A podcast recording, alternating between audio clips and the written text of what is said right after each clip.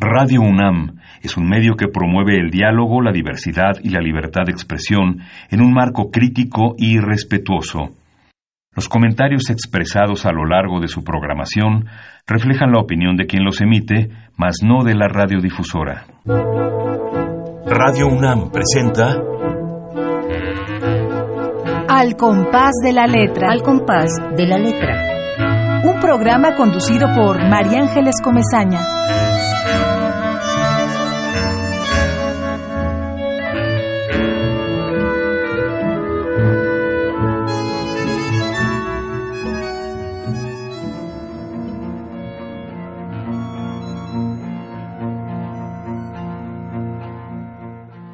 Yapospi, Mashim Hai, Tandihe, Bojarade, Bidiganara Zumwe, Shamedi, Rigioni Rañu, Zumwe de Gahai, Yutzirine, Nehingi Hopaguiño.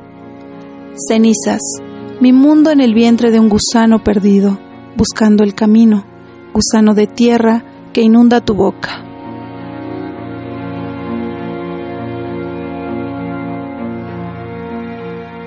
Queridos amigos, muy buenas tardes. Un programa más que Radio UNAM abre la ventana, la puerta, el espacio magnífico de la poesía.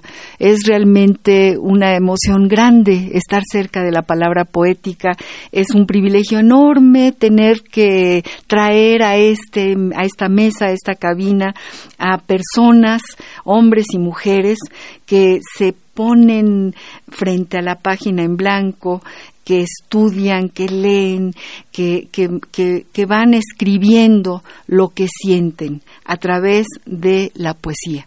Y esta tarde, al compás de la letra, tiene el gusto enorme de haber encontrado, de veras, es un encuentro, es un encuentro maravilloso, a una poeta, eh, que, una poeta cuya lengua materna eh, ha, ha sido el ñañú, ella es otomí, eh, su padre y su madre hablaban puro otomí cuando ella era niña y ella aprendió el español en la escuela porque tenía que ir a la escuela, esto nos lo estaba contando hace un momento.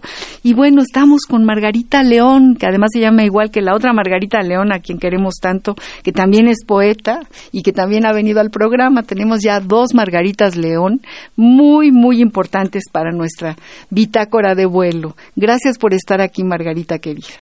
Gracias por invitarme, es un honor compartir este espacio donde han venido poetas tan queridos y tan con una trayectoria tan impresionante y me siento muy muy contenta, muy halagada. Gracias a ti por invitarme.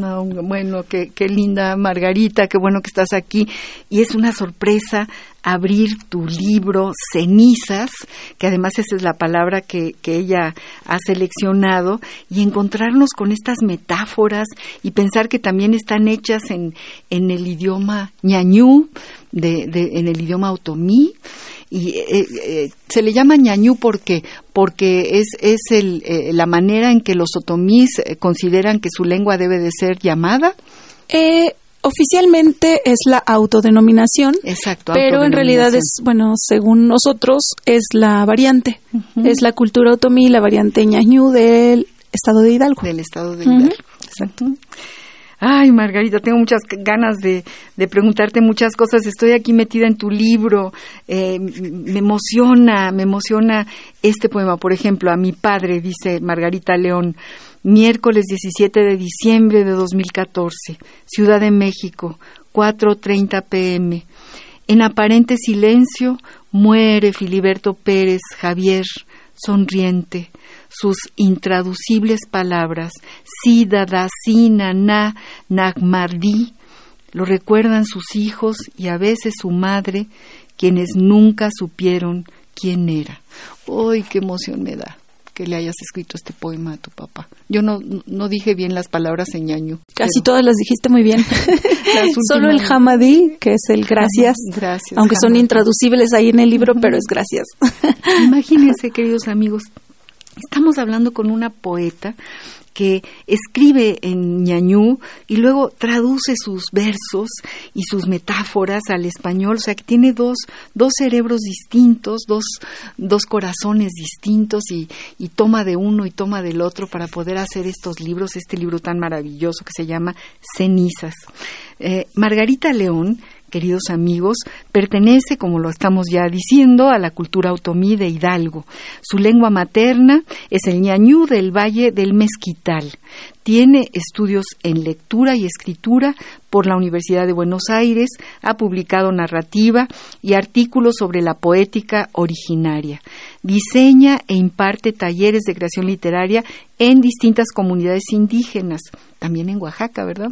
Margarita nos acabas de decir.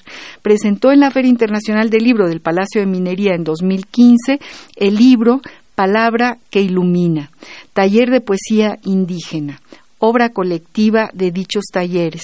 Fue becaria del Fondo Nacional para la Cultura eh, y las Artes del FONCA 2014-2015. Eh, Qué gusto tener aquí a esta maravillosa poeta. Eh, aquí vino Elikura Siguayev, este poeta indígena de Chile, del mismo lugar de donde nació Pablo Neruda y también él eh, hace su poesía en, la lengua mm, originaria, que ahorita en este momento no, la recuerdo, pero ya me vendrá a lo largo del programa. Tú no te acuerdas, ¿verdad, Ivonne?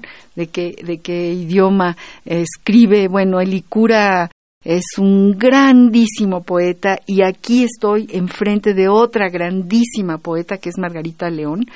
Y quisiera que nos contaras de ti, de tu vida, Margarita, cuándo empezaste, cómo, cómo fue que, que tu pluma te dijo, ponte a escribir metáforas y a escribir poesía. ¿Desde cuándo empiezas a ser poeta? Creo que desde niña, pero no, eso sería presumir mucho. No escribía desde niña, solo siempre fue para mí un, como un escaparate. Pensar, hablar en voz alta, me iba como a los maizales a platicar con los maíces, así como si fueran personas, y les decía lo que ahora sé que son versos y metáforas, porque era una manera para mí de no sentirme sola. O sea, tuve muchos hermanos, pero fui una niña muy solitaria también. Entonces, eh, creo que fue una manera de escapar de mi propios pensamientos, de sacarlos, externarlos y de algún modo encontré la forma cuando comencé a escribir, porque mi primer poema yo creo que lo escribí a los 10 años. Le escribí un poema a mi mamá cuando murió. Mi maestro, que era un extraordinario maestro que enseñaba a través de la música, del teatro, de la danza, y nos daba clases como que escondiditas de, de otomí, porque no era oficial. Entonces decían que estaba loco y de esas cosas que se dan en comunidad. Y pues lo querían correr de, la escuela porque decían que su método de trabajo nada más era perder el tiempo. Y él nos enseñaba a actuar, a cantar, a recitar y a escribir poemas. Y el primer poema lo escribí con él. Yo lo iba a presentar un 10 de mayo y pues yo me paré al frente así muy valiente a recitar mi poema y me quedé muda.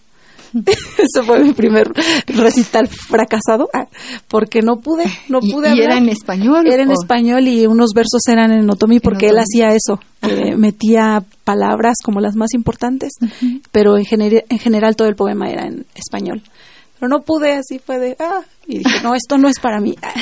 y ya lo dejé y después volví a escribir. Empecé como a los 20 años otra vez y comenzó ahí toda mi inquietud por expresar mis sentimientos a través de la poesía. Empecé a leer a varios autores eh, de poesía universal y también obviamente literatura indígena, pero sobre todo empecé a leer eh, poesía de autores latinoamericanos que me gustaron muchísimo y creo que así comencé. Ay, pues ya esto esta historia es todo un poema. No pudiste leer tu, o eh, decir tu poema de memoria, te quedaste muda, eh, te, guardaste el poema en el corazón y esa fue la semilla. Pero ya te imagino ahí, niña pequeña, ah, este, con tu poema en, eh, en la voz, pero sin poderlo expresar, sin poderlo decir. Qué cosa tan linda y qué maravilloso maestro. Maravilloso. Siempre hay alguien así que, que es detonante. Que nos cambia la vida. Nos cambia la vida, sí, qué bueno, qué bueno. Y justo yo iba a decir, mañana es día 15 de mayo, que sí va a ser 15 de mayo, justo, pero este programa está, es atemporal, queridos amigos, porque lo estamos grabando. Eh, la magia de Al compás de la letra se está dando en un día sin temporalidad Pero bueno, yo quiero decir que sí, que estamos muy cerca del 15 de mayo, que estamos muy cerca de que se cumpla este festejo y que le dedicamos a tu maestro que hablaba, que, que, a escondidas les enseñaba teatro, les enseñaba canciones y les enseñaba... Eh, Varias disciplinas del arte, aunque pensaban que estaba loco. Eso suele suceder, ¿eh? Por lo general suele suceder. Y gracias a esos locos, ¿no? Eh, que se cambia el mundo. Se cambia el mundo. Me acordé ahorita de un poema de Fernández Retamar, el poeta cubano, que, dice eh, que, que nos dejen a nosotros los que somos más locos que nuestros padres, más borrachos que nuestros abuelos y que nos dejen cambiar el mundo, algo así, en Felices los Normales, este poema de, de Fernández Retamar. Pero sí, qué maravilla de profesor. ¿Cómo se llamaba tu profesor? Arnulfo Hernández. Y se llama, seguro, se llama. no se ha muerto. Arnulfo Hernández, Le, dedicamos este, este programa. Eh, léenos algo, léenos algo de este, de este libro maravilloso, eh, queridísima Margarita. Ñe, dathogi yapa hanuna ñe, gibui waki ramajuani bui, hinzagi juangagi, tintede, gratinuna bui, rañe jabunubia di bui, bismunsi yanheyanuwa, himbithogi. Pasan los días dentro de este espejo. Refleja la vida que no existe. No puedes mirarme. Estoy sonriendo. Soñé esta vida. El espejo donde ahora vivo juntó los años aquí. Nunca los dejó pasar. Ay, qué bonito. Qué maravilla tener estas dos herramientas. Tu idioma materno y el español. Qué cosa, cómo, cómo enriquece, enriquece la vida de, cada una de estas páginas, tenerlo en ñañú y tenerlo en español. Este que estoy leyendo en español, que yo quiero que tú lo leas en, en, en Otomí, eh, página 92, eh, voy a leerles esta maravilla. Dice así, sola, en mi cama, barco que viaja vacío, sueño para estar conmigo, burbujas fabuladas de los días. La mañana, mano que las revienta, la realidad, mano que las corrige. Ajá. Seje jamás mashifi. La bujara atsi nini seje. Wi pagabui seje. Yanui shabo koyahin mahuani buyapa. Rashudi dawaki. La mahuani Graye Dajoki Ay, qué cosa tan bonita. Gracias. Qué cosa tan bonita. Me alegra mucho que te guste. Me gusta mucho y de verdad me gusta de corazón, ¿no? Porque además te imagino, me meto en tu poema. Yo también he estado sola en mi cama y todos los que nos están escuchando seguramente también han estado así y tu poema les dice cómo, les dice les, les abre el camino y eso es una para eso sirve la poesía, si es que sirve de algo que que, sirve, de mucho. sí. pero es otro tipo de, de, servicio el que da la poesía, no es el de la servidumbre, sino que es el es otro tipo, otro tipo. Es esto, por ejemplo, abrir esta joya, este este joyero de letras y encontrarnos con poesía maravillosa. Este, de verdad, eh, Margarita, no te estoy cultivando como los yucatecos. Te estoy diciendo que, estoy, que me conmueve muchísimo tenerte aquí en el programa al compás de la letra y que y bueno, eh, elegiste una palabra porque tu libro se llama ceniza y la palabra ceniza tenemos eh, una pequeña cápsula, el diccionario del español de México tiene una, unas acepciones sobre ceniza. La palabra ceniza no la define en sí misma, pero nos manda a acepciones de ceniza. Vamos a escuchar lo que dice el Diccionario del Español de México. La ruta de la palabra.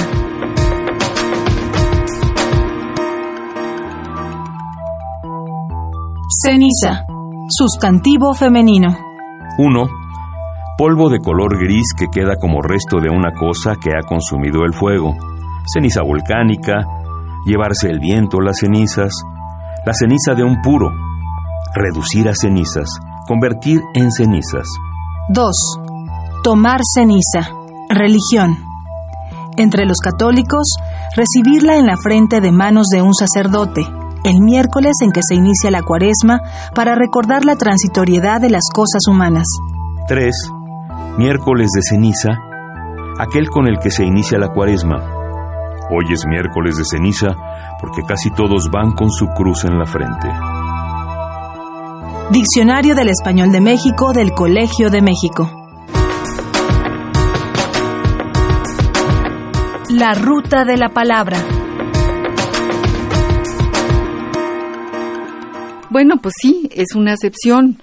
Eh, polvo de color gris que queda como resto de una cosa que ha consumido el fuego. Ceniza volcánica, llevarse el viento las cenizas, la ceniza de un puro, reducir a cenizas, convertir en cenizas. Eso, eso, esas son como sus acepciones. ¿Por qué ceniza? ¿Por qué a ti te, te, por qué pusiste ese título en tu libro? Es una, bueno, había comentado que es como un punto de partida y un punto de llegada a este libro, porque algunas, eh, algunos poemas todavía son, eh, fueron pensados en español escritos en otomí, pero pensados eh, en, en, español. Entonces, ahorita, a partir de este libro, em, quiero toda mi obra, bueno, ya tengo dos libros más que estoy trabajando, quiero que toda mi obra sea pensado de, en otomí. Nada, nada, nada en español.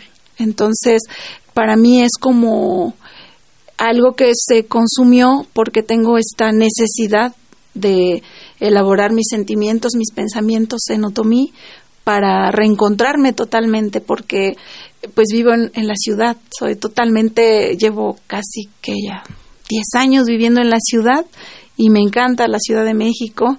Y yo me siento parte de la Ciudad de México, pero hay una gran parte de mí que vive allá en mi comunidad y que se resiste y que aunque estaba fuera del país, siempre que estoy fuera del país, me siento más con ese llamado de ir al, pueblo, más que llegar a Ciudad de México, aunque me encanta. Entonces es como unas ganas de pensarme siempre en ese idioma que me enseñaron mis papás, así de eso que ellos decían, mi filosofía de vida, mis principios, todo eso reencontrarlo y la poesía me lo permite. Entonces, por eso es cenizas, es como algo que queda, pero también algo que, que ha sido intenso Ajá, es esa, ese proceso de llegar a, a esa necesidad tan grande que tengo de encontrarme toda, totalmente. Ah, y por eso esa aproximación es al otomí, porque siento que todavía ahí yo estoy en ese proceso de reencontrarme, pero ahí estoy. qué bonito todo lo que estás diciendo. Gracias. Y, y, siempre decimos que la poesía es sanadora, que la poesía es un camino, que efectivamente te lleva a ti, tú eres ese destino de la poesía que escribes y a partir de ese destino puedes, puedes decirle, indicarle a los demás eh, el camino tuyo, ¿no? Tu propio camino. Pero esto que estás diciendo es maravilloso porque nos remite a la importancia de la lengua. Exacto. La lengua es nuestra piel, eh, y, esto que estás definiendo maravillosamente desde tu ser como poeta, eh, no es más que ser muy consecuente con, con ese camino que te, que te lleva a, a saber, a, a preguntarte quién eres y a responderte quién eres, las dos cosas, a seguir haciéndote preguntas. Y decías hace un rato que María Baranda a veces eh, cuando leía tu poesía y no sabía que era poesía traducida del otomí al español, decía no entiendo, no entiendo y finalmente cuéntanos, cuéntale al público esto que nos que me contaste que me pareció maravilloso cuando ella ya supo que era una traducción al español. ¿Qué fue lo que pasó? Eso, bueno, fue un taller que tomé con María Rivera. María Baranda, no tengo ah, la suerte de conocerla. María Rivera, María perdón, Rivera. perdón, la confundí en este momento. Claro que sí, María Rivera, que además tiene un poema sobre el 68 que te mueres. Sí, sí, sí, sí, que aquí lo hemos leído y, hicieron incluso una obra de teatro con este poema de María Rivera. Perdón, perdón. No, no, sí, sí, yo quiero conocer también a María Baranda. Es fantástica, fantástica, poeta. Bueno, el taller fue con María Rivera en la Casa del Poeta hicimos un grupo como muy sólido con ella y estuvimos trabajando casi un año, creo que sí fue casi un año, y yo lo que hice fue no decir que mi poesía era traducción del, del otomí al español, porque siempre he sentido algunas condescendencias eh, cuando se lee literatura indígena. O sea, tenemos todavía un camino muy largo que recorrer para que se valore como esta aportación que tiene la literatura indígena y sobre todo la poesía. Creo que estamos todavía un poco ahí en un proceso que va lento. Y bueno, yo decidí no decir que era ni que era otomí ni que eran traducciones del otomí al español y ella los como todos estuvimos llevando nuestro trabajo ella los leía y me decía qué versos tan anómalos, no los entiendo. Y, hacía, hacía berrinche, pero al final me decía, bueno, bueno, es que siento algo, a ver, vamos, vamos a, corregirlo, vamos a trabajarlo. Y ella me ayudó a trabajar la parte del español. Pero al final siento que ella tenía ese mismo conflicto que yo tenía para traducir al español como que yo sabía lo que sentía en otomí, lo que quería decir, pero en español me costaba la traición de la traducción. no podía, no me cuadraba y entonces por suerte la encontré y ella logró entenderme. Y también otra editora que quiero mucho que se llama Alicia Lozano, que también es poeta, ella me ayudó muchísimo, me dijo, a ver, a ver, dímelo literal y vemos cómo está la imagen, lo trabajamos, porque si hay una complicación en cómo llevarlo al español sin que dejes todo ahí en el camino. Entonces fue así una experiencia muy bonita con María, eso. Qué bonito lo que estás diciendo. Y sí, efectivamente, eh, decía Fabio Morábito que era que no puedes traducir sin traicionar, tienes a la fuerza del poema, te lo pide, para poder traducir una metáfora al, al español, pues una metáfora no es literal nunca, nunca, nunca es literal. y, me parece que efectivamente. Ahora, en ti que, que tienes estas dos partes, estos dos corazones, ¿no? Como Frida Kahlo, dos corazones, ¿no? Eh, puedes mm, nutrirte de uno y del otro, o sea, tú tienes una ventaja enorme sobre todos los poetas no, no, no. Porque si fuera en uno solo, pues ya no le trabajas doble. Tienes, no doble, tienes una enorme ventaja, una enorme, porque, porque te puedes asomar a dos universos igual de ricos, igual, de, maravillosos, porque la lengua es todo un universo y cada lengua es en sí misma una mina, una mina de oro para, para entender lo que somos como seres humanos. Entonces tú tienes ahí dos fuentes, además dos fuentes con las que has crecido, porque hablas muy bien el español. Sí, hablo perfectamente. y también el ñañú. Eh, bueno, pues sí, pero pero bueno, me parece súper eh, interesante todo lo que estás diciendo y, y, qué maravilla que sí, que te, que te dediques a buscar dentro de, de, tu, de tu poesía eh, lo que te diga la lengua materna porque claro, pues es ahí donde, esa es, es como la, esta laguna de, de, agua primigenia que nos permite entendernos a, cada uno de nosotros. Yo hubiera querido saber gallego, que era la lengua materna, eh, pero no, no, no, mi madre nunca decidió no, no dárnosla como lengua materna, por un problema político, porque en Galicia, en la época de la guerra civil, que nosotros venimos de, de esa guerra, pues se perseguía a los que hablaban gallego y se, se perseguía. Fíjate qué, qué cosa tan increíble, ¿no? O sea, no, nada más no se reconocía, sino todo lo contrario, se reconocía, pero para matar la lengua, ¿no? Para digamos que algo similar ocurrió en México con la castellanización, pero no así directamente de perseguirlos y matarlos. No, no, bueno. Sin embargo, también algo similar ocurre en México. Sí, si nos remitimos a la época eh, de, la conquista, entre comillas, entonces ahí pues hay muchas versiones, por supuesto, pero sí, efectivamente, había que cristianizar y había que castellanizar. Exacto. Entonces, esto que tú tienes en tu piel eh, es, es como una reivindicación histórica, ¿no? Son los 500 y casi 600 años, 500 y tantos años en los que tú reivindicas con una riqueza enorme la, la maravilla del lenguaje. De, la, de, tu lengua. Pues y que además suena maravilloso ojalá y, aprendiéramos todos esta, esta lengua. Vamos a, tanto Margarita León, con quien estamos hablando, como yo, eh, ya, nos, ya nos dijimos que estamos enamoradas de un cantautor que también es poeta y que es, ¿quién creen, amigos queridos? Es Pedro Guerra, ni modo, me gana.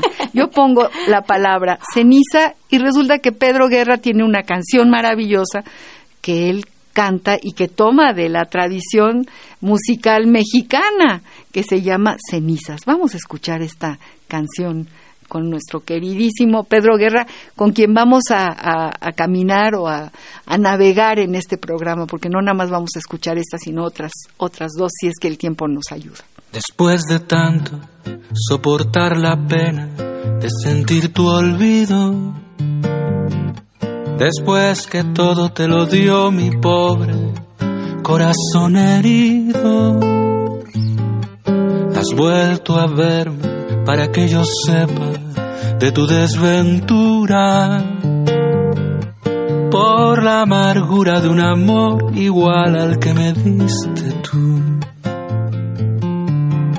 Ya no podré ni perdonar ni darte lo que tú me diste. Has de saber que en un cariño muerto no existe el rencor si pretendes remover las ruinas que tú mismo hiciste. Solo cenizas hallarás de todo lo que fue mi amor. Ya no podré ni perdonar ni darte lo que tú me diste. Has de saber que en un cariño muerto no existe el rencor si pretendes remover las ruinas que tú mismo hiciste. Solo cenizas hallarás de todo lo que fue mi amor.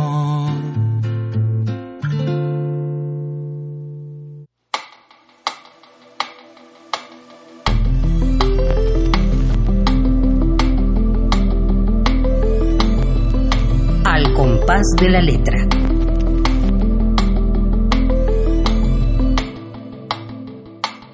Bueno, pues acabamos de escuchar a Pedro Guerra con esta canción eh, que viene porque eh, nuestra poeta Margarita León decidió que cenizas tenía que ser la palabra que atravesara este programa porque su libro se llama Cenizas, porque ya nos explicó eh, esta fantástica interpretación de, de haber nacido eh, dentro de, con su lengua materna, el ñañú, y haber aprendido el español y todos los puentes y todo el tejido que ella hace con sus dos lenguas, eh, con las que además escribe poesía.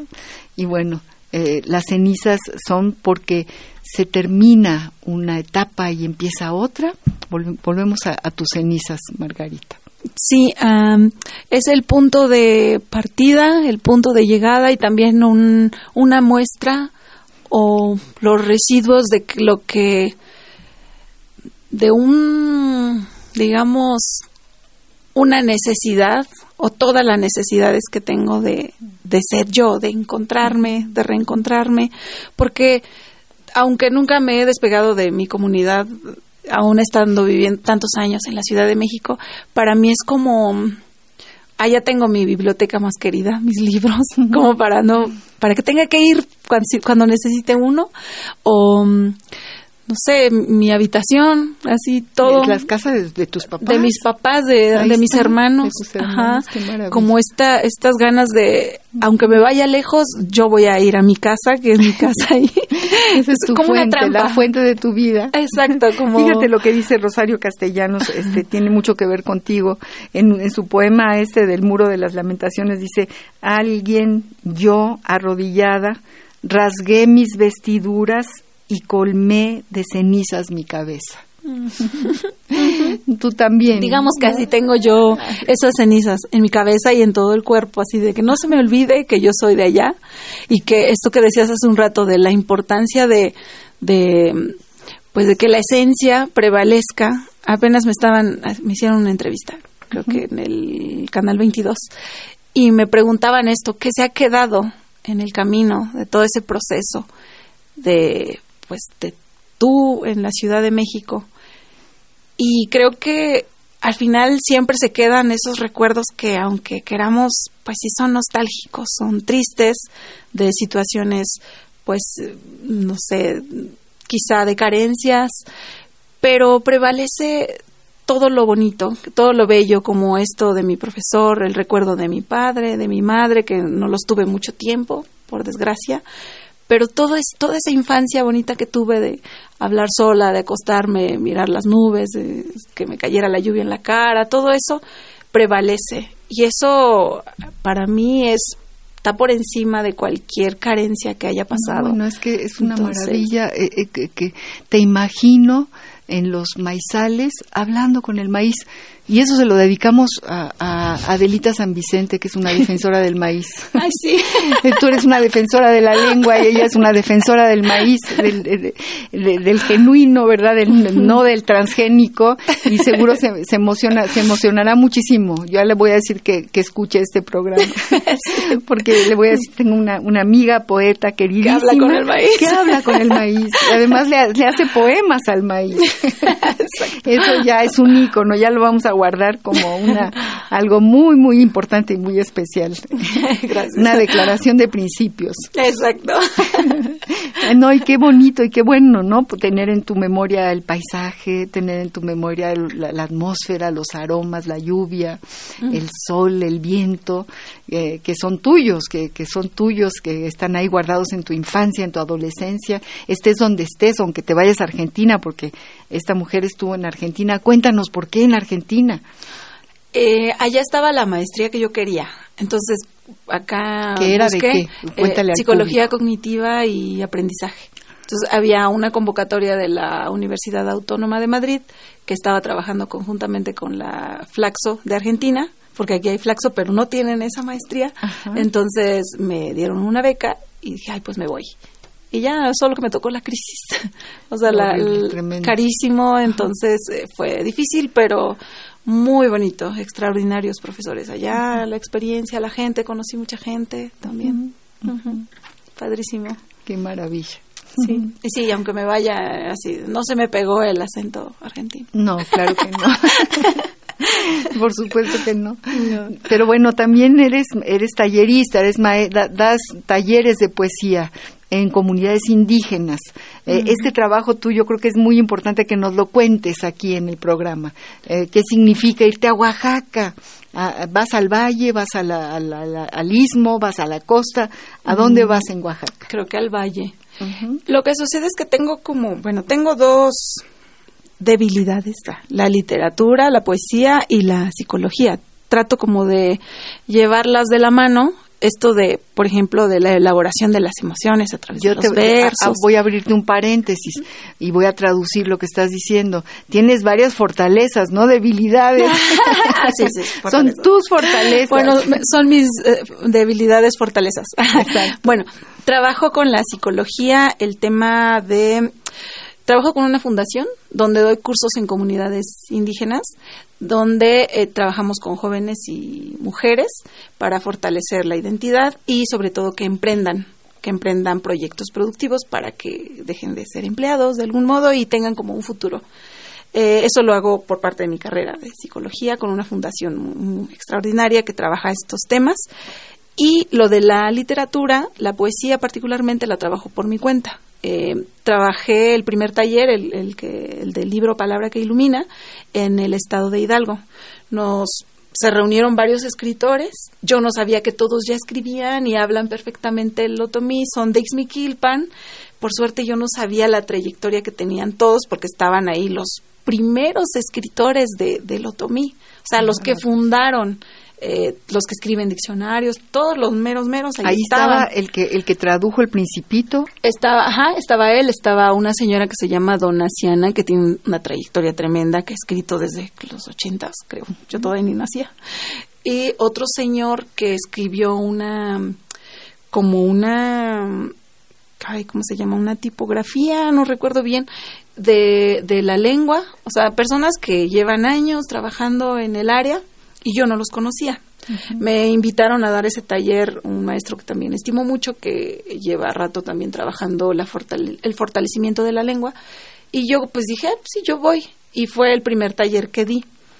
Y fue en una hacienda. Dijeron, no, pues aquí nos vamos a quedar, haz con ellos cuatro horas lo que tú quieras y al siguiente día continúas. Entonces preparé un taller en el que pues como ellos nunca escribieron poesía, solo traducían o hacían diccionarios, etcétera, pues era un reto muy grande para mí. Eh, comencé como a trabajar esto de la exploración de las emociones, que ellos trataran de decir lo que sienten a través de los versos, pero en, en otomí, porque por suerte todos hablaban otomí, había uno que otro nahua, tepegua, pero pues no hubo problema. Ya cuando me enteré que estaban todos ellos, casi me desmayo. Dije, les di taller a ellos. y yo aquí, qué atrevida. y, y bueno, esos talleres, desde ahí comencé. Dije, pues claro, si trabajé con los meros meros de aquí, voy, a poder trabajar, con, los Ajá. Entonces comencé a trabajar con otros escritores nahuas y ahorita estoy trabajando con Mazaguas, que ya sacamos una antología y está ahí. Tengo un alumno que no es muy mi alumno porque él escribe novela y tiene una trayectoria tremenda, que se llama Francisco León igual. No es mi familiar, pero se apellida igual. Y escribió una novela que se llama El Eterno Retorno, que ganó el Premio Internacional de la Feria de Guadalajara. eh, entonces, pues digamos que esa es una trayectoria muy que yo que me encanta porque qué maravilla de trabajo y además qué congruente qué consecuente realmente sí eh, son tus debilidades fortalezas debilidades porque te derrites con, e, ellas no pero al mismo tiempo son las fortalezas con las que vas por la vida. Qué suerte Sí, no, sé, creo que no hay envidia más que de la mala. Sí. Entonces, yo, te tendré que envidia, pero bueno, de la buena si hubiera, de la muy buena, porque bueno, te tengo a ti, ya te tengo, ya no te voy a soltar, ya, te, ya tengo tu libro. Eh, queridos amigos, ustedes pueden conseguir este libro en la casa del poeta o en dónde? Eh, creo que está en el sótano. Está, en, el, sótano, y está eh, el libro lo publicó Proyecto Literal, y ellos eh, tienen una página en la página de internet creo que se llama Libro a la Carta y ahí lo pueden revisar y también lo pueden solicitar. Ah pues este no dejen de hacerlo queridos amigos de verdad. Hay que tener a esta poeta siempre muy cerca hay que leer su poesía y, y ver esta concepción del mundo distinta a todo no es verdaderamente flores amarillas, margaritas rojas, colores blancos, casa de burbuja flotando bajo la lluvia, luna por sol, luna y sol, guiño al viento, flor de tierra, armonía del silbido de tu abuelo, raíz encendida entre espinas de cactáceas, sola en la noche de chocolate, oscuridad que cae por la ventana cuando amanece. Ay, qué bonito. Esos versos se los robé a mi sobrina. Una mañana despertó y dice, tía, así toda asustada, tía, la, la noche se me cayó por la ventana. Fíjate. bueno, esos últimos. y yo así, qué ¿cómo? ¿Por qué se te cayó por la ventana? No sé. Y ya como que se despertó y quién sabe qué estaba diciendo. Ah, escribes por la noche, me decías hace un Yo escribo por la noche. Tú eres más, más nocturna que, que de, que de mañana como tú de madrugada. yo soy de madrugada y de madrugada no. Pero bueno tú de pronto eh, tus ensoñaciones te despiertas y escribes como hacía Sabines que tenía su libretita ahí al lado. sí, sí, sí. verdad sí después hay los garabatos qué dice aquí sí exacto. Eso haces tú también. Sí también me gusta y me gusta como esto de los sueños eh, para este libro también muchos poemas son sueños.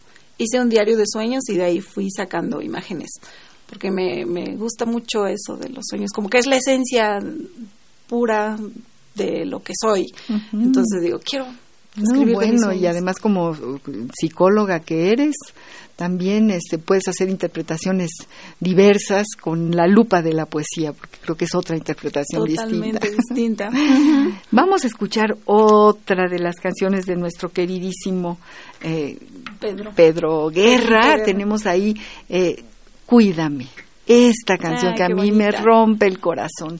Vamos a escuchar con Pedro Guerra para variar, porque al compás de la letra ya, ya lo tiene totalmente como compañero de vuelo, Pedro Guerra canta Cuídame.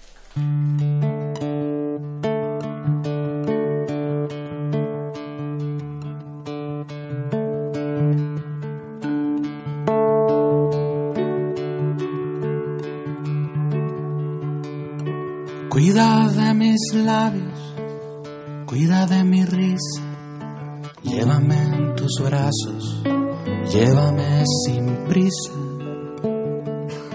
No maltrates nunca mi fragilidad.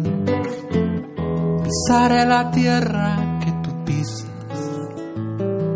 Pisaré la tierra que tú pisas. Cuida de mis manos, cuida de mis dedos, dame la caricia que descansa en ellos. No maltrates nunca mi fragilidad. Yo seré la imagen de tu espejo. Yo seré la imagen de tu espejo. Cuida de mis sueños, cuida de mi vida, cuida a quien te quiere, cuida a quien te cuida. No maltrates nunca mi fragilidad. Yo seré el abrazo que te alivia. Yo seré el abrazo que te alivia.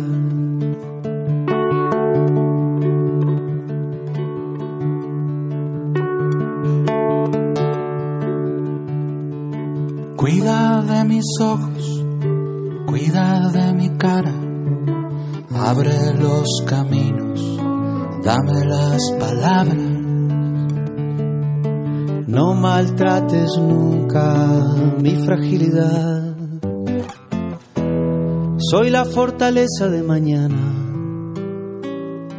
Soy la fortaleza de mañana.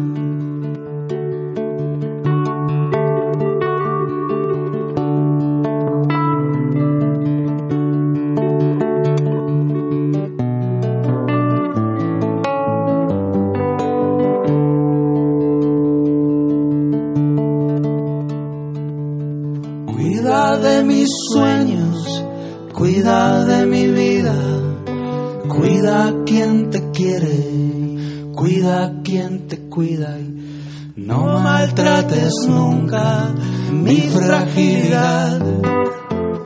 Yo seré el abrazo que te alivia. Yo seré el abrazo que te alivia. No maltrates nunca mi fragilidad. Yo seré el abrazo que te alivia.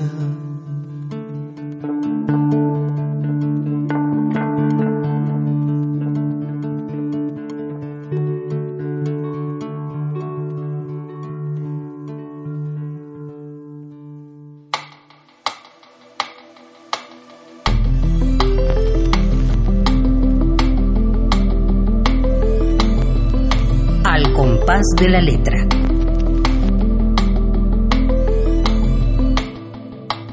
esta, esta canción, Margarita, que a mí me conmueve muchísimo porque me parece realmente así como eh, de, de- de gran ternura y además cuida mi vulnerabilidad, ¿no? Cuida, cuídame lo que yo siento allá adentro, soy persona, me duelen las cosas, cuídame, me encanta. Sí, es, es una letra muy profunda. Bueno, todas las canciones de Pedro Guerra a mí me remiten a como recuerdos bonitos con mis amigas, pero sobre todo como que siempre siento que es una poesía profunda, ¿no? No es, no es sencilla. No, es claro bonita. no, es muy bonita. Muy bonita. Queridos amigos, estamos hablando con Margarita León, una poeta otomí que habla el ñañú, que lo tiene en la piel, que escribe sus poemas en, en idioma otomí, en el ñañú, y que también los traduce al español o de pronto escribe en español y que es una mujer que, que sueña y que con el lápiz va sacando eh, de esa madeja todos los hilos del el universo que nos que nos da que nos, a- al que nos refiere cuando leemos su, su libro. Te decía hace un rato eh, con relación a las cenizas que también García Lorca tiene un poema que se Mm, llama el sí. cielo es de ceniza. Fíjate cuántas referencias no De- eh, los poetas sí sienten que la ceniza es como como parte importantísima de, de, la vida, porque, porque es algo eh, que queda después de una enorme vitalidad, ahí está la huella, la huella de la ceniza.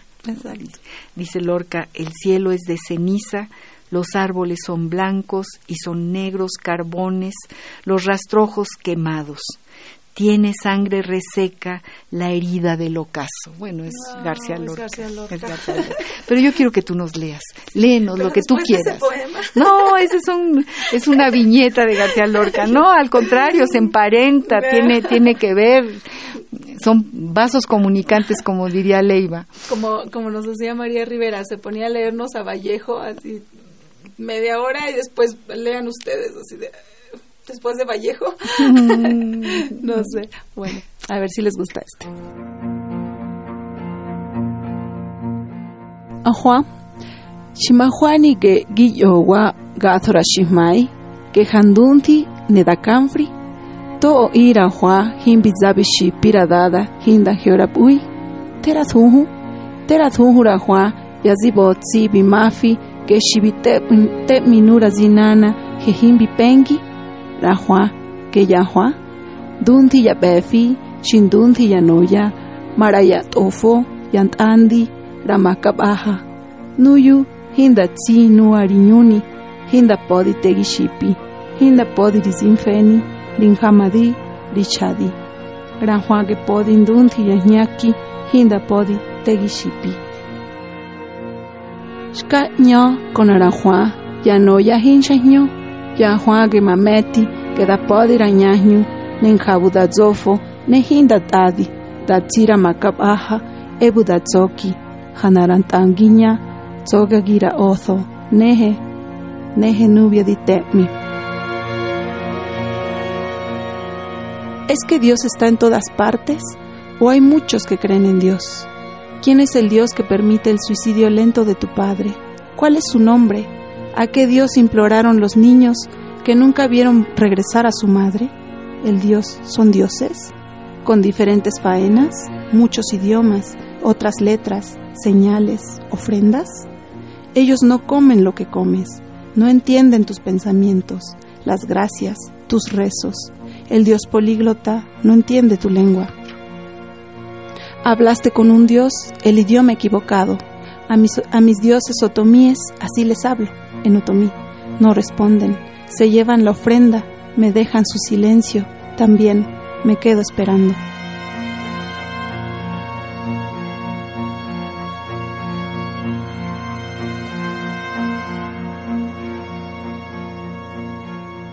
Uy, qué maravilla. Qué maravilla de poema. Sí sabes que este es el Año Internacional de la Lengua Indígena. Sí. Se está celebrando.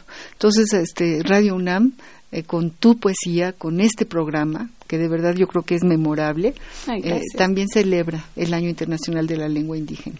De, la lengua materna. ¡Ay, qué poema! Sí, este, es, muy triste. pues sí, además es una realidad, es, es, como una denuncia real, ¿no? Es, es decir, bueno, pues, ¿cuál Dios va a entender mi metáfora, ¿no? Y los idiomas indígenas. Y los idiomas indígenas, pues sí, hablamos de eso, ¿no? sí, exacto. Uy, qué bonito. Yo me gustaría que, que Barjau, es más, le voy a mandar tus poemas a Luis Barjau, que le va a encantar tu poesía eh, otomí y tu poesía en español, eh, por, no nada más por las metáforas, por la belleza del universo al que nos invitas, al, que nos asomamos cuando leemos tu poesía, sino porque realmente eh, tienes toda una visión clarísima de la importancia de la lengua en tus metáforas, en lo que tú estás diciendo. Es una verdadera reivindicación histórica en torno a, la importancia de la lengua indígena. Y estoy segura que Luis Barjaus se va a conmover como yo, que estoy muy conmovida de, tenerte aquí. Eh, Margarita, de veras de tenerte aquí. Y, te hago una pregunta, eh, tengo curiosidad. ¿Lees tu poesía en ñañú ah, en, tus comunidades? ¿Has dado recitales en ñañú? Cuéntame, cuéntame qué reacción ha tenido tu poesía frente a tus paisanos, a tu, a tu gente. Eh, tuve una experiencia que, digamos, me entristeció un poco, apenas, mi hermano menor, que es el que vive en el pueblo, em, le llevé mi libro. Bueno, él vino a la ciudad eh, a mi presentación y le di mi libro y le dije, bueno, elige uno, el que tú quieras y me dices cuál te gusta más. Y me dice, bueno, pero me lo lees tú porque yo no sé leer el otomí o lo voy a leer en español. Yo dije, ¿de qué me sirve que lo tenga ahí en otomí si mi hermano no lo puede leer en otomí? Y esa es una realidad, o sea, las personas les vas a leer, pero si tú le das tu libro, no todos saben leerlo en otomí. Claro, claro. Entonces es una cosa y pues compleja, política, etcétera, pero esa fue una experiencia que apenas yo estoy procesando y entonces eh, la nueva propuesta o la propuesta que tengo es poesía más espontánea, más cercana a la comunidad y lo voy a trabajar con unos rezos que hacemos cuando hacemos ofrendas al, a la tierra, a la naturaleza, porque como que se ha dejado a un lado esto de la oralidad, así las personas solo hablan el otomí, el ñañú, no lo escriben ni lo leen.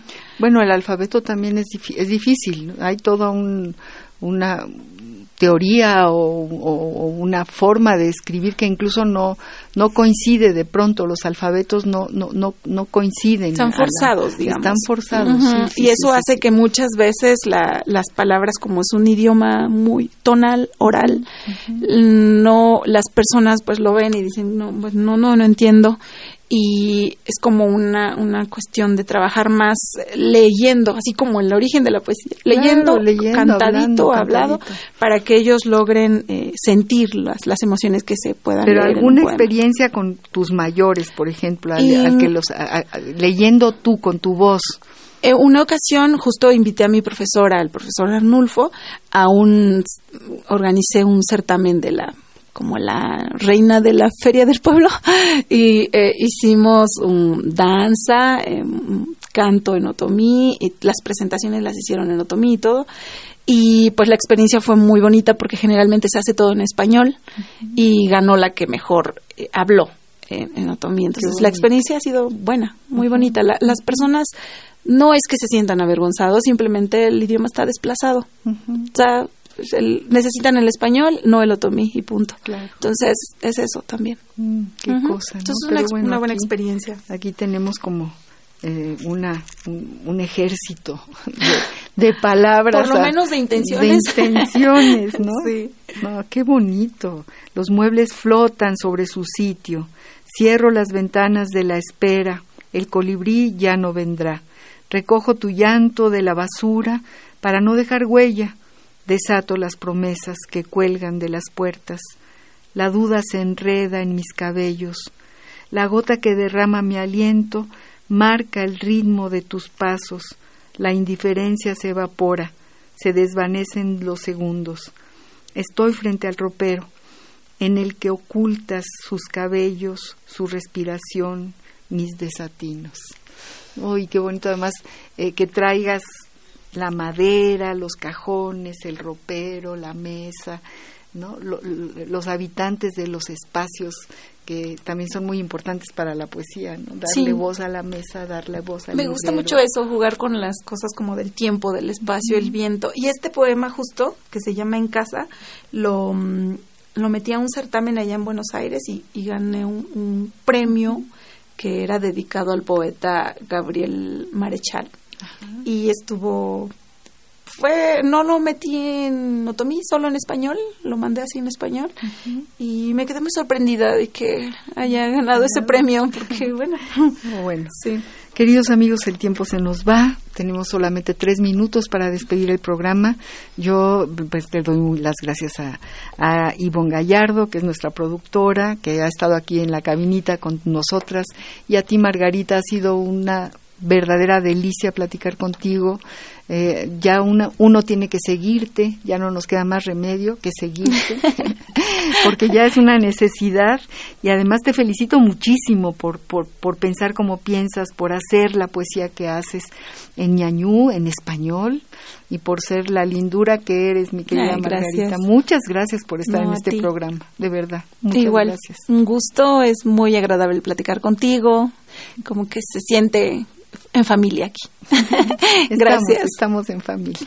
Gracias. Gracias amigos por seguir eh, sintonizando al compás de la letra. Hasta muy pronto. Muy buenas tardes.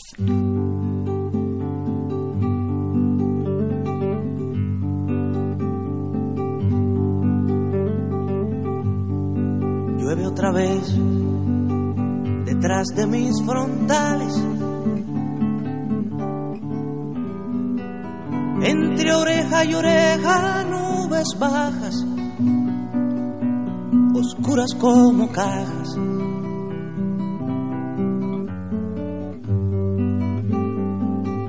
Se disfrazan de fieros animales, de fieros animales. Una mujer he visto cuatro veces con los ojos comunes de nosotros, cuatro mil con los otros, con los de padecer horas y meses, horas y meses. Llueve otra vez, donde no hay más conmigo que fieros animales, que tiernos enemigos. Llueve otra vez detrás de mis frontales, o campos sin abrigo, o calles sin portales. Llueve también el fin de la semana, en vez de ser domingo en mi cabeza, es solo la tristeza. Helándome el cerebro y la mañana, cerebro y la mañana. Una mujer que nunca me provoca. Me ha condenado a lluvia sin motivo. Y desde entonces vivo